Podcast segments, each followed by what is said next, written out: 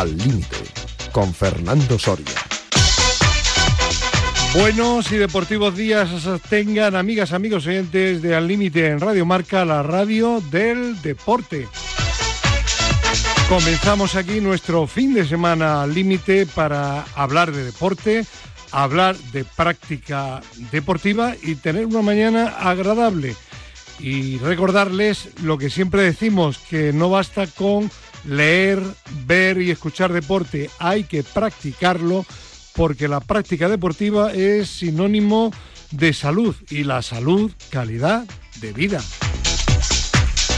Y vamos a empezar con Raúl Santamaría en la parte técnica de nuestro programa de fin de semana y con nuestra mini tertulia de fútbol. En esta ocasión, reducida en cuanto a componentes, pero están dos de los que tienen calidad, es decir, no están todos los que son, pero son todos los que están. Don Luis López Nombela, profesor, buenos días. Muy buenos días. Don Pedro Calvo, buenos días. Muy buenos días.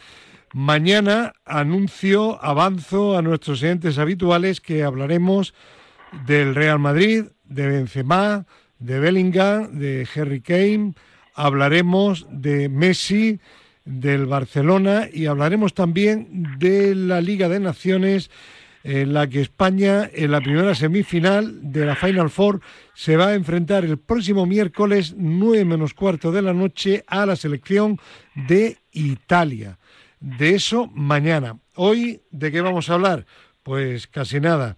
De la final de la Champions que se celebra esta noche, del playoff final de ascenso a Primera División y de los playoffs de ascenso de Primera Red a Segunda División. Pues si os parece, comenzamos con lo más importante, la Champions. Hoy a las 9 de la noche, la gran final Manchester City frente al Inter de Milán. Bueno, a priori parece que un clarísimo favorito, pero Pedro Calvo sigue insistiendo en que no nos fiemos de los italianos. Yo sí, yo sí sigo diciéndolo. Creo que es favorito el Manchester, no, no voy a ser más papista que el Papa, pero, pero sigo diciendo que es una final y que, ojo, que los italianos tienen muchas tablas y que no le van a hacer un partido fácil y, hasta pienso que le pueden que le pueden la copa. Sí. sí. Eh, ¿Cómo, bajo tu punto de vista, debe afrontar tácticamente el partido el Inter para doblegar al City? Pues como ha jugado las semifinales, muy muy estructurado en dos de bajo y muy, y muy defensivo, saliendo muy rápido a la contra y con, con los dos delanteros que tiene, tanto con Sepo como Lukaku, cualquiera de los dos que juegue, eh, le puede ganar en transiciones. Recordemos que el, el City, una de las cosas buenas que tiene es su juego ofensivo, pero eh, se desequilibra mucho en la parcela defensiva, sobre todo cuando le cogen en transición, con lo cual ahí podría ser una de las bases. Y el Inter ha jugado así los dos partidos, tanto el, de cuartos como el de semifinales. ¿Defiende mejor el Inter que el Real Madrid? Sí, mucho mejor. Sí, muchísimo mejor. Sin duda. Mejor. Profe. Sí que sí, que sí, que sí, sin duda, que defiende mejor. Que además de defender mejor, también... Perdón, perdón. Sí, que estabas hablando tú no, no, que, que además de eso también dan cera. O sea, que no, que no creas que es que... Ya. Yo, vamos, yo, pues desde hace mucho es un tiempo. Equipo intenso se dice ahora, ¿no? Intenso, sí. Pero, bueno, que, pero que yo soy, que lo que yo soy futbolista de los viejos. Que ustedes lo han aprendido todo con los libritos y con que yo también he escrito libros. Y con la ¿eh? tablet. Y a mí y a mí y a, y a, mí y a mí me han llamado y me han repetido, ¿eh? Y últimamente les he dicho que no voy porque me, voy, a entrenar a mi nietecito. profe, vamos a centrarnos en la final, vamos a centrarnos de la final. ¿Y, cómo tiene que jugar el City para ganar al Inter? Pensando en el Madrid. Ah, vale. Sí, no, yo estoy de acuerdo con el profe. Tiene que jugarle como le jugó la vuelta al Madrid moviendo el balón rápido y buscándole esos espacios que le encontró al Madrid, eh, con ocupación de esos espacios y generándole muchas superioridades en ciertas zonas. Ahí es donde donde le generó muchos problemas y, lo y, lo sobrepasó. Pues yo entiendo lo que pasa el City, el Inter, ahí yo creo que va a tener más problemas el, el City porque el Inter al jugar tan metido, tan bloque bajo y tan junto, no le va a dar esa posibilidad, pero bueno, el City sabemos que tiene jugadores muy buenos para poder hacerlo. Profe. Lo, lo, que está diciendo este hombre, ahora casi que, casi que tiene razón. Casi. ¿En qué no tiene razón? ¿Eh? ¿En qué no tiene razón? No, porque se puede, que, porque esto es suerte. Ya. sale lo que has dicho y ya está. Claro, claro. Y yo, le puedo asegurar a usted. Sí. Asegurar, fíjate. Sí, sí. Que eso ya sería más casi todavía. Sí. ¿Quién va a ser el que va, el que va a ganar la? Bueno, ahora luego, luego lo hablamos. Vale. Eh, el otro día leía yo, mm, no recuerdo quién era, un entrenador italiano, que comentaba que el Inter tiene un plus mental sobre el City, porque como no le dan de favorito, está más relajado y los jugadores están muy, muy mentalizados a que si pierden no pasa nada, pero que como gane va a ser la la. la. Eh, eso es puede ser así que el City después de haber eliminado al Real Madrid, que era su bestia negra, eh, eh, esté demasiado excitado, responsabilizado ante este partido de que tiene que ganarlo sí o sí y que si las cosas no van bien y le marcan un gol los italianos empiezan a dudar? Porque es que a lo mejor se les ha ido la fuerza en ese partido. Ya. Ahí han estado tanto tiempo pensando, bueno, ya, como hemos hecho esto, ya, como pensaba antiguamente, como pues, como está el Madrid, y como está el Madrid, pues como está el Madrid, pues un día ya te has cargado el Madrid. Ahora a ver, no, te, no, te, te vayan a aflojar las piernas, que es que esto es muy difícil. Esto no es tan fácil como la gente cree. Así que despacito y al tran, como en el mus. Sí, normalmente, normalmente cuando un equipo tiene esa, esa tensión por ganar e, ese título que lleva tanto tiempo queriéndolo ganar. Ansiedad, se suele decir. Sí, la ansiedad por ganarlo. Y el otro viene de donde viene y no le da nadie, nadie da un duro por él. Sus propios futbolistas, eh, eh, muchas veces en el vestuario lo que se habla es eh, no tenemos nada que perder, con lo cual, si, si perdemos es lo que todo el mundo espera. Con lo cual, al final, te desinhibes un poco más, te quitas esa responsabilidad y es lo que te puede dar alas para, para sacar el partido adelante. Bueno, pues... Y si, no, que le, y si no, que le pongan una vela a, a, a, a Lenny Herrera. Vale. Para, que, eh, para, que para los jóvenes, exentrenador de los grandes éxitos del Inter de Milán con Luis Suárez. Sí, señor. Bueno. Luisito Suárez se llamaba. Sí, y también entrenador Elenio Herrera del Barcelona, de la selección española, y fue también del español. profe, ya no recuerda usted, profe. Yo no, recuerdo. Bueno, que lo, lo, prometido, ¿quién va a ganar la final, profe? ¿La final de, de quién? De la, de la Champions. Ha dicho usted hace un instante que luego diría quién es el que va a ganar. quién iba a ser el, que va a ganar a Primera División este año. Ah, no, a Primera. Yo creía que era la Champions. Vale, vale, vale. Bueno, pues cambiamos, cambiemos de tercio informativo futbolístico. Eh, playoff ya el partido, la eliminatoria final por el ascenso a Primera División. Recordemos, en la liga regular, 42 partidos. Primero el Granada, segundo la Unión Deportiva Las Palmas. Primera eliminatoria. El Levante ganó por un total de 6 a 1 al Albacete. Me cuentan, porque yo no lo vi, que el Albacete hizo un buen partido en casa, que mereció adelantarse en el marcador, pero que el Levante marcó y a partir de ahí impuso la veteranía. Y luego ya en el segundo partido, 3 a 0 también, 6 a 1, eh, resultado final. Mm, ¿Se impuso la veteranía de este Levante? Hombre, claro que sí, pero además de eso es que juegan y lo hacen muy bien, lo hacen como en primera, muy bien, sin tener muchos fallos. pues todo esto se va a reflejar siempre al final.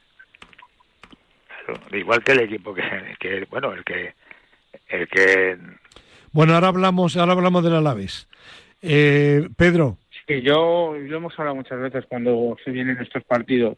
Al final el Levante es un equipo que tuvo ahí un bajón en la parte decisiva del campeonato y es lo que le obligó a quedar en el puesto que quedó. Pero yo creo que ahora mismo de segunda división es el equipo que más en forma venía. con lo cual al final cuando llegas en esa línea de, forma y además un, equipo un equipo muy fiable. Lo que pasa es que yo creo que le penalizó no ya el final que en el final estuvieron casi todo, todos mal el Granada porque ganó los tres últimos partidos pero yo creo que le penalizó empates. Mientras que el Granada de acuerdo eh, perdió muchos partidos fuera de casa pero eran de dos partidos una victoria son tres puntos y una derrota cero, tres. Pero si los dos partidos los empata, uno más uno son dos. Sí, sí, no, al final una derrota son tres y dos empates son cuatro puntos. Claro. O sea, que, y, yo creo que no fue tanto al final, porque el Levante el, último tramo de liga terminó bien. Los últimos cinco partidos no terminó tan mal. Tú hay un tramo, como dices tú, de muchos empates, de diez partidos, empató siete o algo así, que eso fue lo que le penalizó. Pero yo creo que ahora viene muy bien, sobre todo tiene buen equipo, es un equipo muy competitivo y viene muy bien. El otro día es verdad que el Albacete juega bien, pero se le ve que el equipo que estaba fuerte en el campo era, era el Levante. La vuelta no, no hubo. Profe, fíjese... Se veía, se veía un equipo más hecho, se veía un equipo Profe, fíjese usted si anda bien el Levante, que ya está nuestro viejo amigo Roberto Soldado marcó en el último partido. hombre, claro, y qué bien lo hizo. Sí, sí, sí. Bueno, la otra eliminatoria, el Eibar, dicen que no hay dos sin tres, de momento lleva dos seguidas. Era, estuvo a punto de ascender directamente el año pasado, falló al final, creo que en, el partido que le gana, que le roba, entre comillas, el Alcorcón en su campo, mm. en la última jornada, ¿no? Sí, sí, en la última jornada el Alcorcón defendido. Sí, y, el, y en el playoff, en el playoff, pues nada, eh, eh, perdió ante el Girona. Ah, pero, eh, pero, y este ah, año iba también primero, primero continuamente y una racha al final, mala no, malísima. Yo creo que ha sido más que una racha, ha sido la segunda vuelta, ha sido una segunda vuelta muy muy muy irregular, muy irregular. Mm. Y, y, eso en la segunda vuelta, equipos como Granada, como también Las Palmas y demás han tenido una mucho más regularidad dentro de, que les costaba, pero han tenido mucha más regularidad que ellos. Ellos han, sido un equipo súper irregular, sobre todo en la segunda vuelta. y eso es lo que les ha matado. Yo creo que en, los playoffs, yo creo que fue más flojo el, el ¿El Alavés? El de las escopetas, sí. ¿Sí? El Alavés. Sí. Mucho más flojo, menos juego, juego menos armado, incluso el mismo entrenador en las declaraciones que hizo al final que no, que, que así no y ve, con, mucha razón. Eh, habla usted del, primer partido del Alavés. No, no, del segundo partido. Si no ya. si no hay más. Pero, pero es que yo me pierdo. Eh, la eliminatoria la ganó el Alavés, yo no la vi. Sí, dice, dice usted que el Alavés no jugó bien. No, no, era al contrario. A la vez jugó bien. El, el, Eibar es el que estuvo mal. El Eibar es el que estuvo fatal. Vale, vale, vale. el, primer partido, la, primer, el primer, la primera eliminatoria, el primer partido de ida fue un partido muy igualado. De hecho, empataron a uno y fue un partido muy igualado. Pero es verdad que el Alavés estuvo si me apuras un pasito por encima.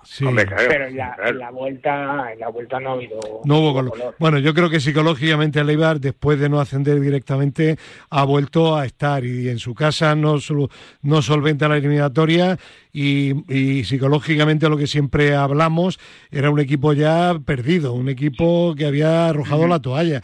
Y es una pena porque son dos años que estás a punto, pero es que es una categoría con una igualdad tremenda y es que como no mantengas el nivel al Granada, por ejemplo, yo creo que sobre todo lo que le ha ganado ha sido lo que le ha dado la victoria en los últimos partidos, la mentalidad ganadora de, de su entrenador, de Paco López. En, el caso, bueno, pero Paco López ya te digo yo cómo era. Y bueno, vamos, y te lo llevo diciendo toda la vida, o sea, que aquí no...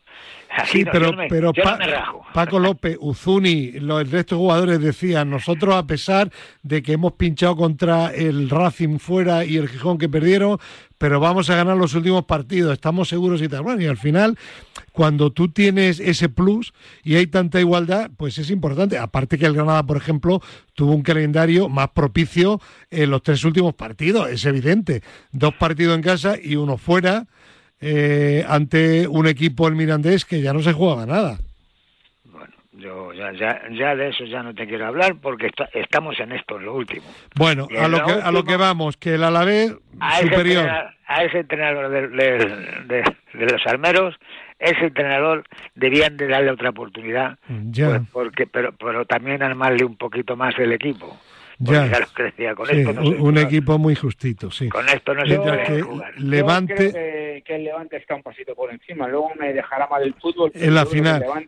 bueno, don Luis García Plaza, el entrenador alavesista, es un especialista en este tipo de finales. ¿eh? Sí, sí, sí, no digo que no, pero pero es que el Levante es que tiene tan buen equipo. Yo, le vi desde que lo cogió el técnico actual, Calleja, Calleja, Le, he visto un equipo, bueno, al Granada le metió 3 a 0, 3 a 1 allí en, en su campo y ganándole muy bien, ¿no?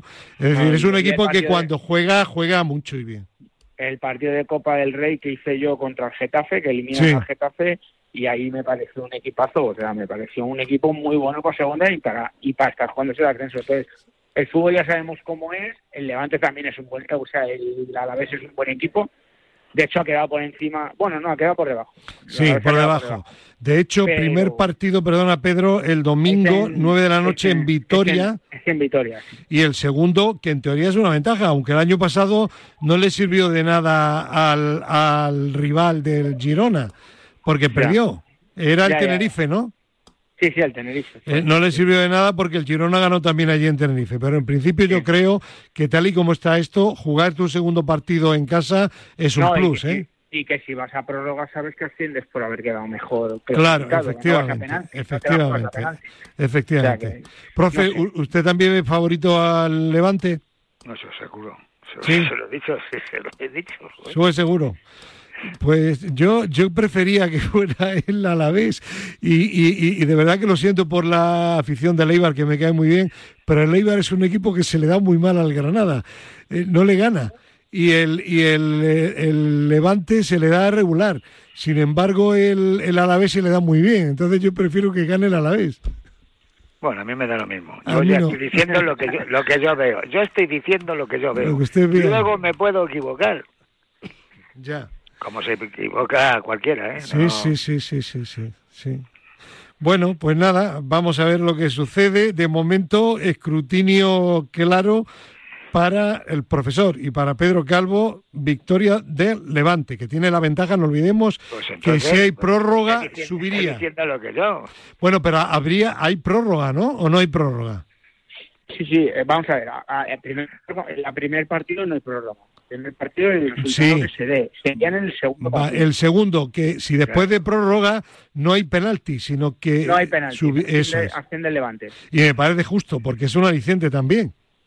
Sí, sí, por supuesto. Pero ahora mismo se está haciendo así en todas las categorías, menos en tercera división. Ya, bueno. Menos en tercera división, en todas las demás categorías, siempre que juega un equipo que ha quedado por encima de otro en, en competición normal, eh, asciende en prórroga, asciende el que mejor clasificado ha quedado. Muy bien, pues dejamos esto a un lado y vamos a hablar del final de liga de primera división. Hay que ver. Ya, si me permitís, me tengo que ir a, un asunto que es rápido. Eh, eh, ¿Puede usted todavía seguir cinco minutos, profe? Bueno, que, y, en los divorcios quién los paga? profe, tres minutillos, hombre, tres minutillos. Venga, venga, Vamos a hablar del final de liga. Dijimos, comentamos la semana anterior que lo normal en estos últimos partidos es que gana el que tiene que ganar. Y efectivamente se dieron en casi todos los partidos los resultados previsibles, ¿no, profe? Vamos a ver. Pero eh, usted, que ya estoy del centro. bajó, que bajó el equipo, el Valladolid, que peor lo tenía a priori. El que yo creí que iba a defenderse, que se iba a salvar. Pues bueno, pero era el que peor lo tenía, porque el empate no le valía. No, no, no, pero sí, sí, pero que, que yo yo entendía que le iba a ganar a Getafe ya. y ya, ya ganando ya, ya le, daba igual. Pues ¿Sabe usted que yo lo he leído en el marca.com que el Getafe ha batido un récord europeo de todas las ligas europeas este año? ¿Sí? En ese partido, ¿sabe cuál? Solo dio en todo el partido 62 pases. Bueno. y sin repartir cera. Eh, no sé, yo no lo vi. Pero, ¿lo sabías tú ese récord, Pedro?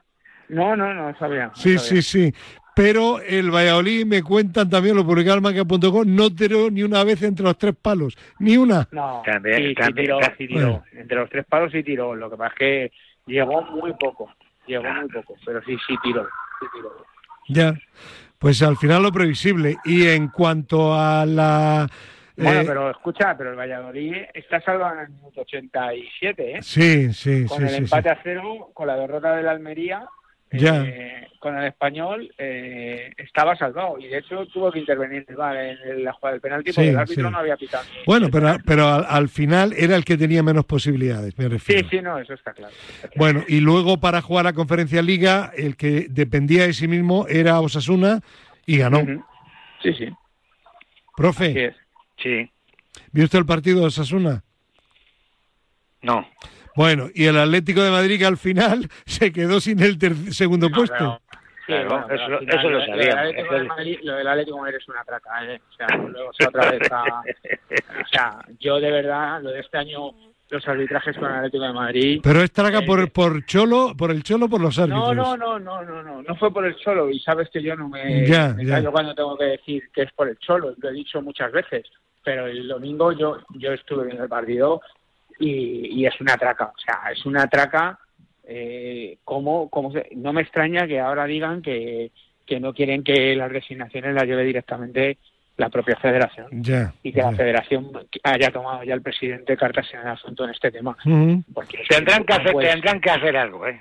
Tendrán No que hacer algo no puede porque, ser, porque no esto es una, es una vergüenza. Es una vergüenza, es una vergüenza. Esto como lo llevan los árbitros, como lo llevan y después, después de que todo lo que sabemos. Pero si es que además, lo- con, con lo bien que pitan en Europa, y yo no sé qué les pasa, que aquí se equivocan continuamente a pesar del VAR.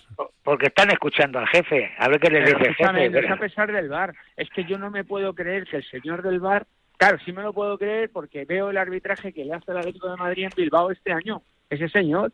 Entonces Ya. al final me lo creo. Cuando vi el árbitro que estaba en bar, dije, "Ya está, tate. Bueno, Ya de, está. todas formas, Pedro, el Atlético, mm, corrígeme, va a jugar también la Supercopa porque el. Madrid ha sido campeón de la Copa, ¿no? Sí, sí, no, pues sí, eso está claro. Si el Atlético de Madrid iba a jugar la Copa, sí, vamos a ver, si al final no vamos a que quede segundo o tercero, que eso me parece lamentable buscar esas tonterías, ¿vale?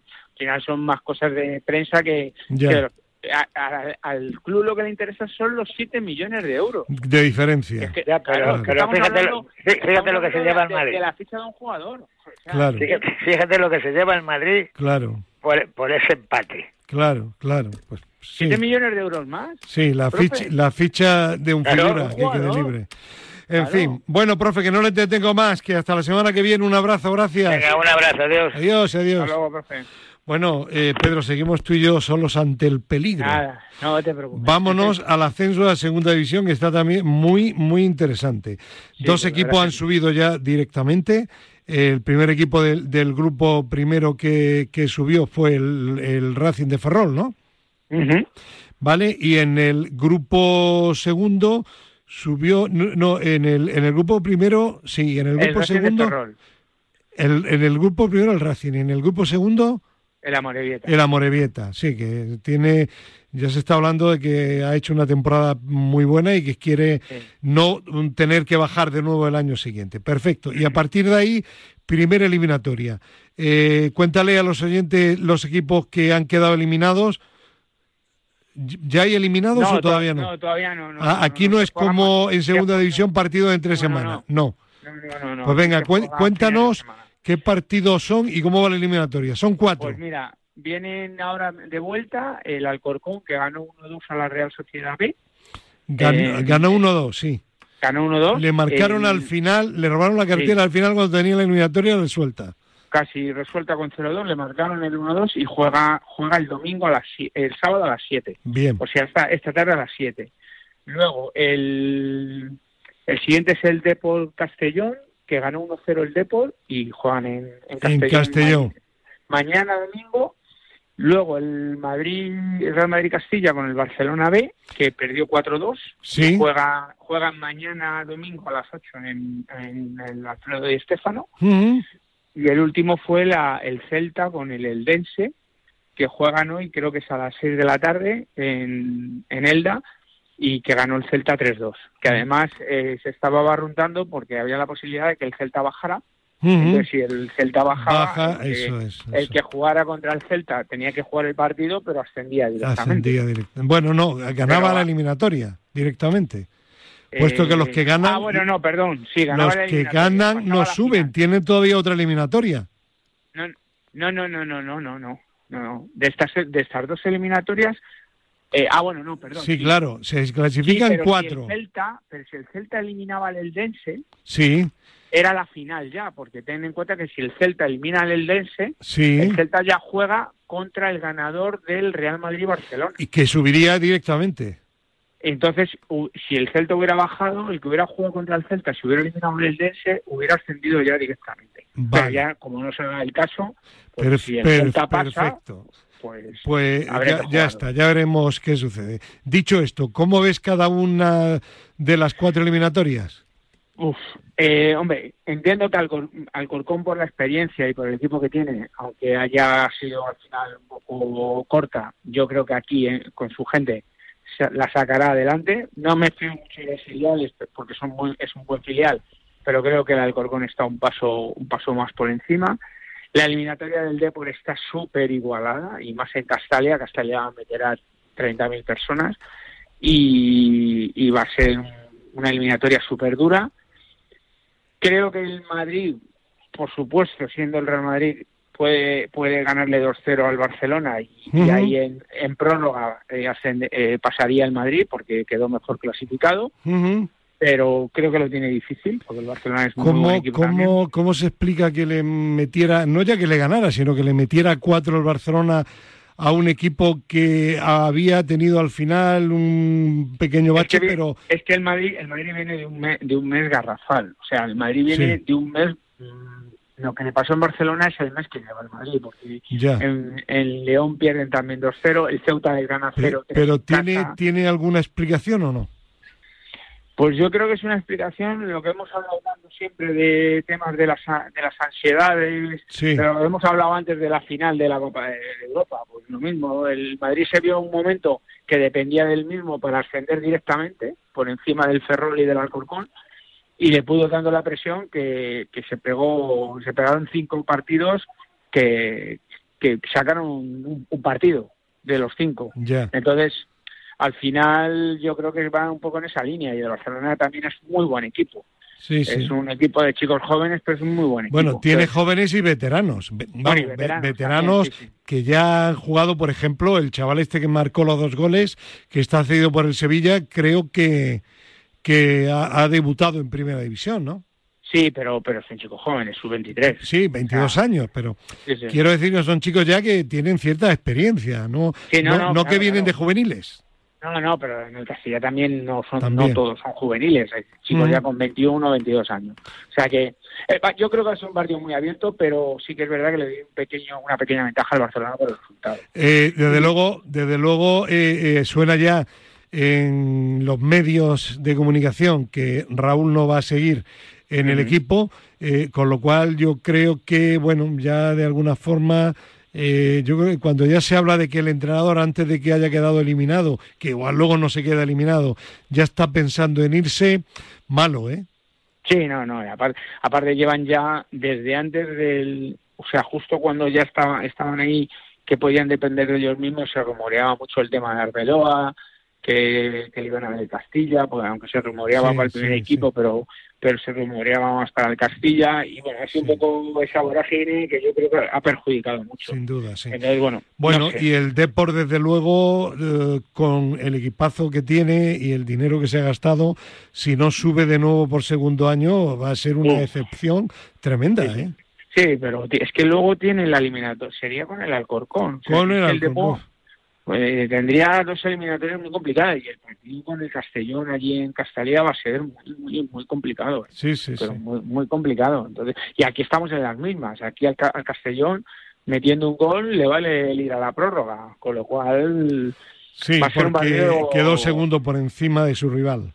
Claro. Entonces, no, que el Castellón quedó tercero, lo que pasa es que el Deport quedó cuarto. Entonces, al final va a ser complicado. Y el último, yo creo que el Dense en su campo. Bueno, el, rival, no, el rival del Alcorcón no es el Depor, es el eh, la Real Sociedad. Si pasan, sí, pero si pasan la, final por el ascenso, en la otra, la plaza que quedaría por el ascenso sería Deportivo Alcorcón. Vale, y el Alcorcón tiene prioridad en caso de prórroga.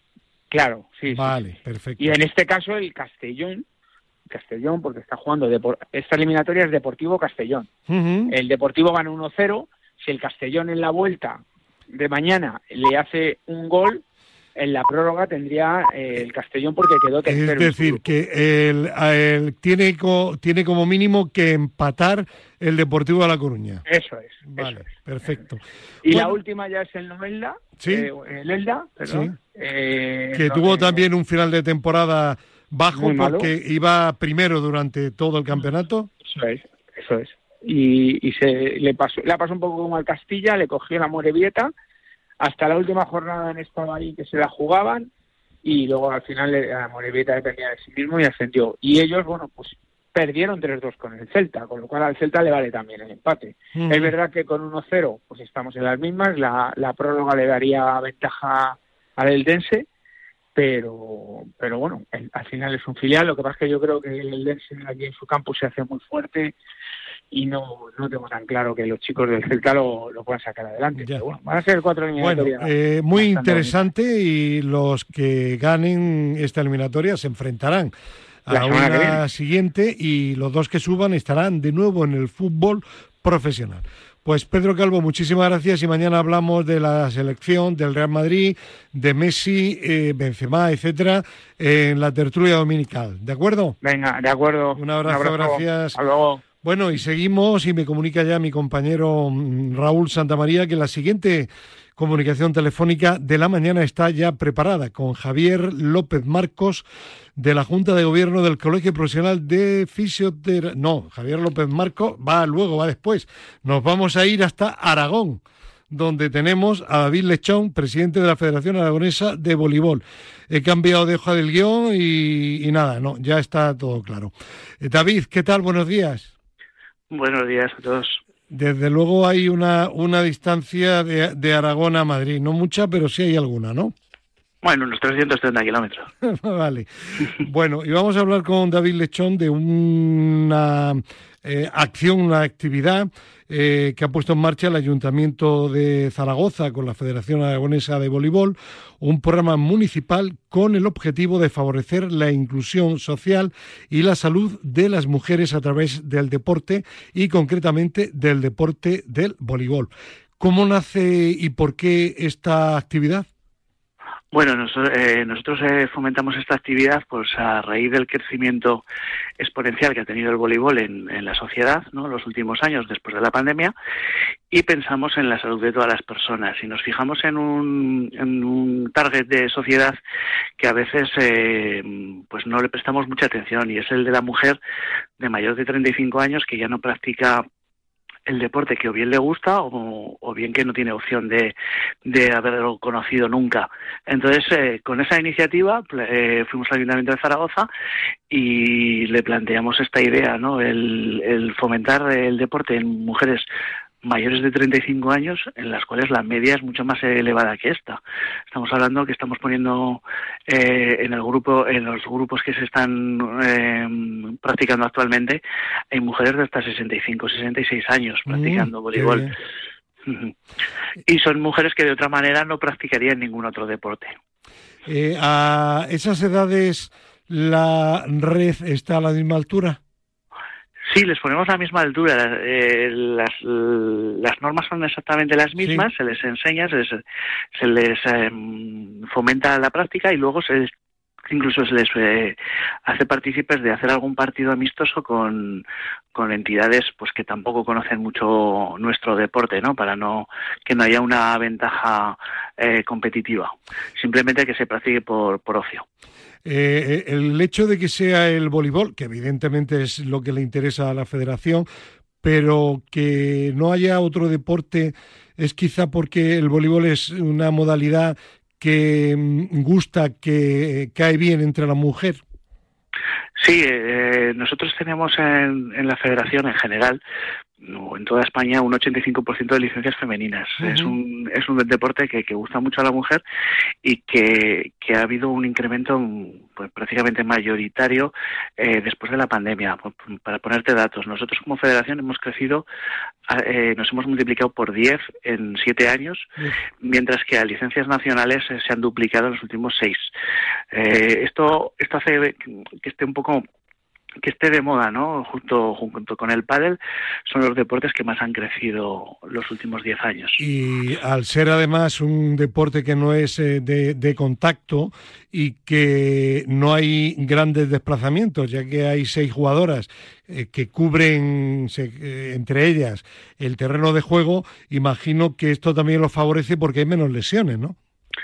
Exacto, y además necesitas un estado físico de forma para jugarlo de manera eh, ociosa, digamos así, no competitiva, eh, necesito un estado de forma mm, que no hace falta que sea que sea muy bueno, ¿no? Que quiere decir, eh, si nos fijamos en, los dos deportes que, os he indicado, voleibol y pádel, eh, lo puede practicar casi todo el mundo, ¿vale? Porque, bueno, pues eh, da igual, son, son movimientos explosivos, pero no son un movimiento que requiera que, bueno que, de cardio vayas vayas bien no sino que simplemente con que tengas un poquito de estado de forma y, y demás pues puedes puedes practicarlo sin, sin ningún problema. Eh, cuántas mujeres pueden participar en, en la actividad pues la, la actividad eh, es infinita, quiero decir, los grupos se llenan cuando hay 14 y abrimos un nuevo grupo porque nosotros apostamos desde la federación y tanto nosotros como el ayuntamiento por, por poner a las personas eh, de este target de edad a, hacer deporte. Entonces, eh, lo bueno de todo esto es que, que bueno, pues eh, hay una apuesta por parte de la federación y hay una apuesta por parte de, del ayuntamiento, pues bueno, pues no hay ningún problema, ¿no? Cuantas más mujeres se nos apunten, pues más grupos abriremos. Actualmente tenemos dos, uno por la mañana y otro por la tarde. Yo siempre digo que es importante para fidelizar a las personas en la práctica deportiva que el deporte les enganche, que el deporte que practican les guste. Y desde luego el voleibol es un deporte que, te engancha, ¿no? Y que te diviertes y además es asociativo, porque lo compartes con otras personas y no me extraña del éxito que está teniendo no ya esta actividad, sino el voleibol a nivel femenino en toda España. Así que felicidades y que el crecimiento siga, siga continuando y que cada vez haya más mujeres que practiquen deporte y si es voleibol, pues estupendo, ¿no? Eso esperamos, y sobre todo que la gente, sea de la edad que sea, eh, practique la diversidad deportiva que tenemos, ¿no? Que, practique todo tipo de deportes. Pues eh, David Lechón, presidente de la Federación Aragonesa de Voleibol, muchísimas gracias por la presencia en el límite en Radio Marca. Felicidades por el éxito de la actividad de voleibol para la mujer en Aragón y que, como digo, sigan teniendo, desarrollando este tipo de actividades que favorecen la inclusión a través del deporte. Muchísimas gracias, buen fin de semana. A vosotros, un saludo a todos. Bueno, y nos vamos a ir ahora hasta la Universidad Europea de Madrid, donde tenemos comunicación telefónica con un admiradísimo catedrático de fisiología del ejercicio de la universidad. Don Alejandro Lucía, ¿qué tal? Buenos días. ¿Qué tal? ¿Qué tal estáis? Encantado de estar. Igualmente. Alejandro Lucía es además un gran, de ser un gran investigador del deporte, es un gran investigador del deporte para, para la tercera edad y el deporte de, de la mujer. Entonces imagino que cualquier noticia que hable de inclusión para la mujer a través del deporte y de aumento de licencias deportivas en el ámbito femenino, pues son noticias agradables, como esta del voleibol en Aragón, ¿no? Eh, ¿Me estás preguntando a mí? Sí, sí, a ti, a ti. Sí, todo lo que sea el deporte para favorecer la, la inclusión, pues, pues me parece muy bien.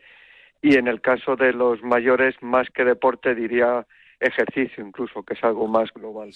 bueno, nos apuntaba el presidente de la Federación Aragonesa de Voleibol que a esta actividad que organizan con el ayuntamiento se han apuntado ya también mujeres de 65 y de más años, ¿eh? Pues sí, es muy importante que, que todo el mundo, sea cual sea la edad, practique ejercicio. El ejercicio tiene que ser lo más democrático y cada vez la Organización Mundial de la Salud, además, que es la misma, que no es lo que yo diga, que no importa, sino lo que dice la, Organización Mundial de la Salud, establece que cualquier persona de cualquier edad prácticamente debería hacer entre 150 y 300 minutos a la semana de actividades aeróbicas como caminar y sobre todo meter dos o tres días a la semana de ejercicio de fuerza, que ya es, que ya es bastante y eso no excluye para nada a las personas más mayores. Más bien todo lo contrario. Bueno, y precisamente el motivo de la llamada de, de hoy a Alejandro Lucía es una revisión de 147 estudios internacionales que ha publicado la revista The Lancet, que yo diría que es una de las más prestigiosas en el ámbito de la investigación, la investigación relacionada con el deporte, ¿no? Sí, bueno, en, en este caso sí, de, la investigación médica en general. Sí.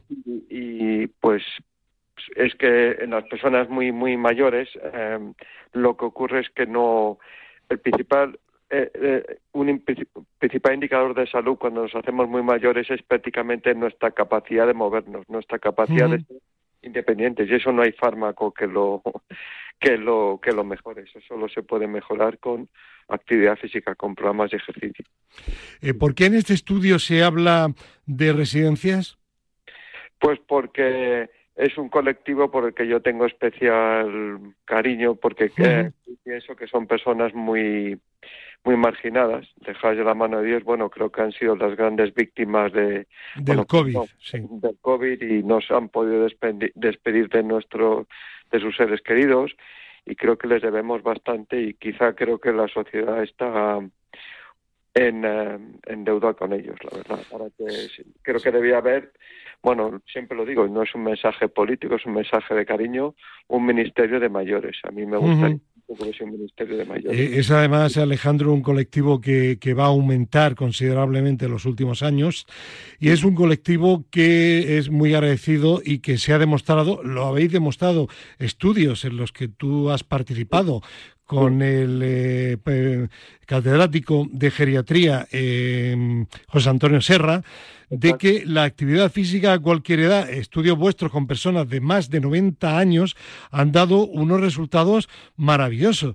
Con lo cual, si podemos mejorar la salud de las personas, incluso aunque tengan 90 años, y va a suponer que van a tener una mayor calidad de vida, lo que siempre decimos, y eso lo hemos hablado, incluso hemos colaborado conjuntamente en programas de actividad física para las personas mayores.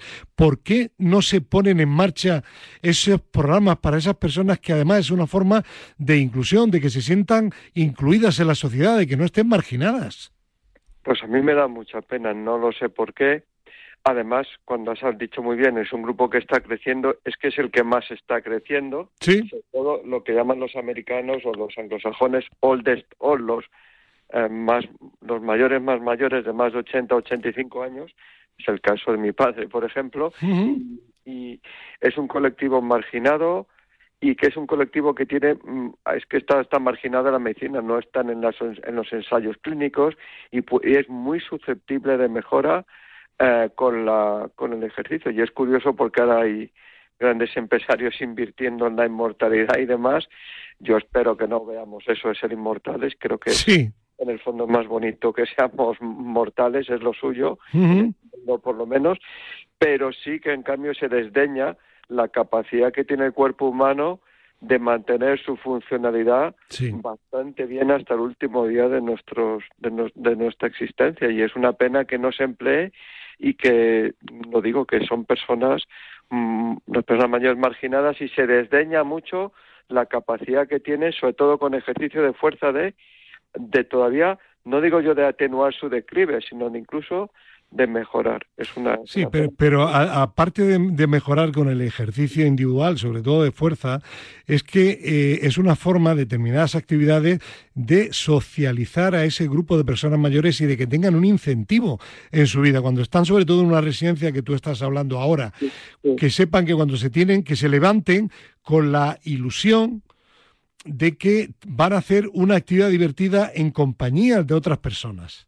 Es, exacto, y además bueno, y antes de la residencia, pues nuestros mayores siempre van un poco aparte, los pobres, pues que, por ejemplo, que está muy bien lo, lo que vemos en los parques como máquinas para mayores. Yo creo que no, que, está muy bien, pero debían estar integrados. A mí me gustaría ver en los gimnasios, aparte de esas chicas tan guapas y esos chicos tan guapos, muy muy apretados todos y con un cuerpo estupendo, me y con abdominales y todo, me gustaría ver también a una persona de 80 años con zapatillas de felpa o con un cuerpo mucho peor, yo creo que sería muy bonito y creo que tienen que estar, como en Japón, en el, en el centro de la sociedad. Sí. No pueden estar apartados. Yo lo veo en la residencia sí, porque a veces es un problema médico. Pues sí, sí, sí. Pero, pero debidamente atendidos. Debidamente atendidos y sobre todo eh, no se les puede llamar, por ejemplo, abuelos y cosas Sí, así. sí, sí. Uno, uno es abuelo de sus nietos, no es abuelo por lo demás. Y, y lo que dicen los anglosajones que es muy bonito que utilizar primero la persona, por ejemplo, no se dice obesos, sino personas con obesidad y no se dice viejos o abuelos, sino personas mayores. Primero la persona y estas personas mayores puede, aunque tengan menos tiempo de vida, menos futuro, eso no quiere decir que no puedan disfrutar Claro. de una me- mejor calidad de vida con la actividad física. Bueno, eh, para terminar, eh, al final se habla en esta revisión de estudio de que lo ideal serían tres horas de ejercicio a la semana, ¿no? Sí, aunque tampoco hay que volverse loco, me explico. Sí. Yo cuatro y cinco está muy bien, pero vamos, que lo que quiere decir con tres horas que es que los suyos son tres días a la semana y bien dedicado, bien supervisado y combinando pues ejercicios de marcha para evitar las caídas, porque los seres humanos somos animales bípedos, casi los únicos, y eso tiene un riesgo de caídas que no tienen otros mamíferos. Ujú. Eh, eh, ejer- ejercicio de coordinación y de fuerza y mm, bastante completo multicomponente que se llama y tres veces a la semana sería lo ideal y mm, no no desdeñarlo sino como si fueran atletas digamos deportistas es su dosis de ejercicio y lo pueden hacer y algunos se sorprendería de cómo pueden adaptarse a ello y mejorarse Me consta porque lo, lo he vivido en los estudios que habéis realizado.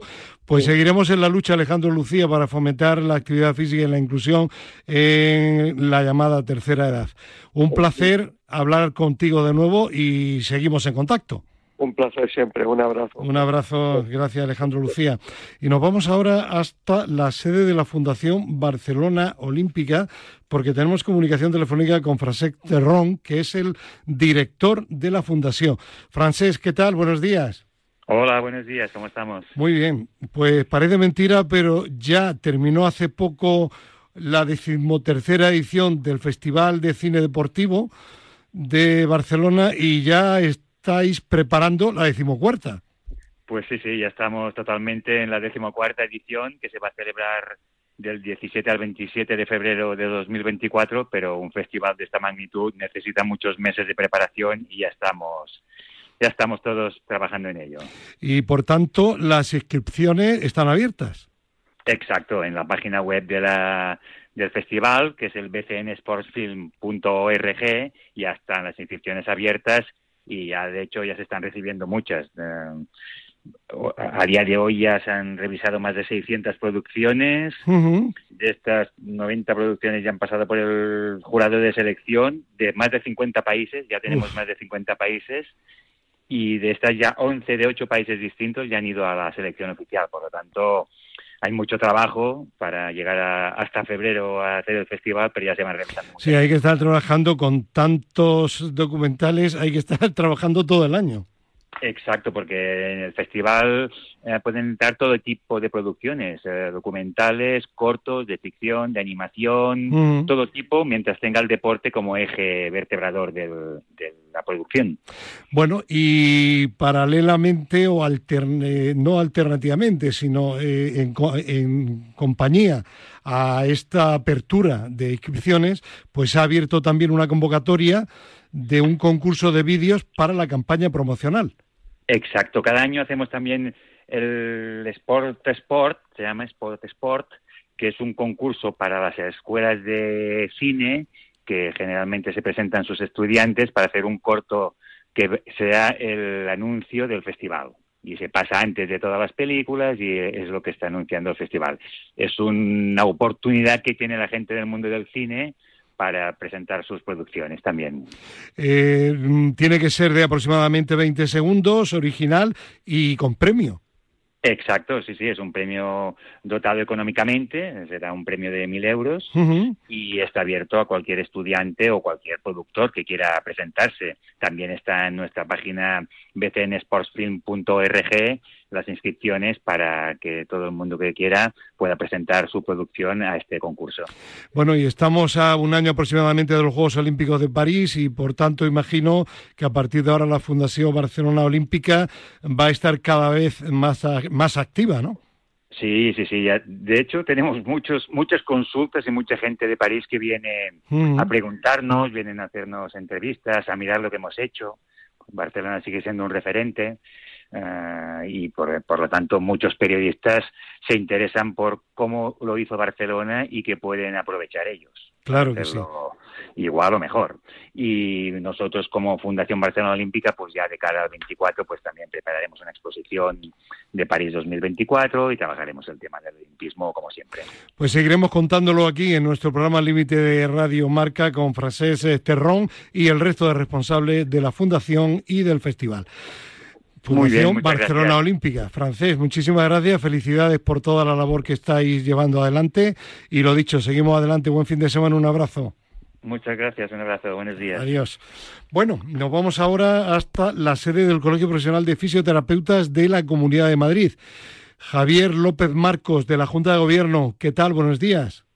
Hola, buenos días. ¿Qué tal? ¿Cómo estamos? Muy bien, y vamos a hablar hoy de la bicicleta porque recientemente se ha celebrado el Día de la Bicicleta y con el buen tiempo se multiplican las personas que practican deporte con esta herramienta.